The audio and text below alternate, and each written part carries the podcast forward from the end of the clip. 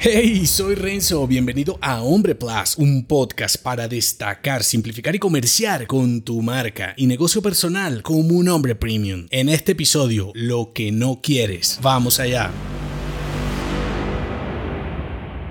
Si la vida de un hombre se centra en perseguir lo que quiere y tú no sabes lo que quieres, entonces los mensajes que invaden titulares, libros y diferentes entrenamientos siempre te hablan de buscar y centrarte en lo que quieres. El negocio de la pasión es quizá uno de estos mensajes más claros sobre cómo vivir de tu pasión puede hacerte olvidar esos momentos horribles en los que trabajabas en algo que no te gustaba y en consecuencia lo odiabas. Sin embargo, ¿qué pasa cuando no sabes cuál es tu pasión? ¿Cómo saber si lo que haces te hace feliz o siquiera conoces la felicidad de la que tanto te hablan? ¿Cómo centrar tu atención en algo que de plano desconoces? Identificar tu pasión es complejo cuando pruebas poco, cuando te arriesgas a nada y cuando no te gusta incomodarte experimentando combates desconocidos. Tenemos esta idea medio mitológica de que la pasión de un hombre carece de esfuerzo. Es que todo sea fácil, es vivir al borde de una playa tomando el sol y sin ninguna preocupación. Por el contrario, reconocer tus pasiones es precisamente identificar tus poderes para usarlos en tareas provechosas para ti. Por eso debes responderte cómo y haciendo qué eres un hombre más inteligente para afrontar los desafíos y teniendo claro que sin retos no hay vida. Es más, cuantos más retos, más enriquecedor será tu viaje. La cuestión es atraer, escoger y disfrutar esos desafíos ideales para ti. Cuando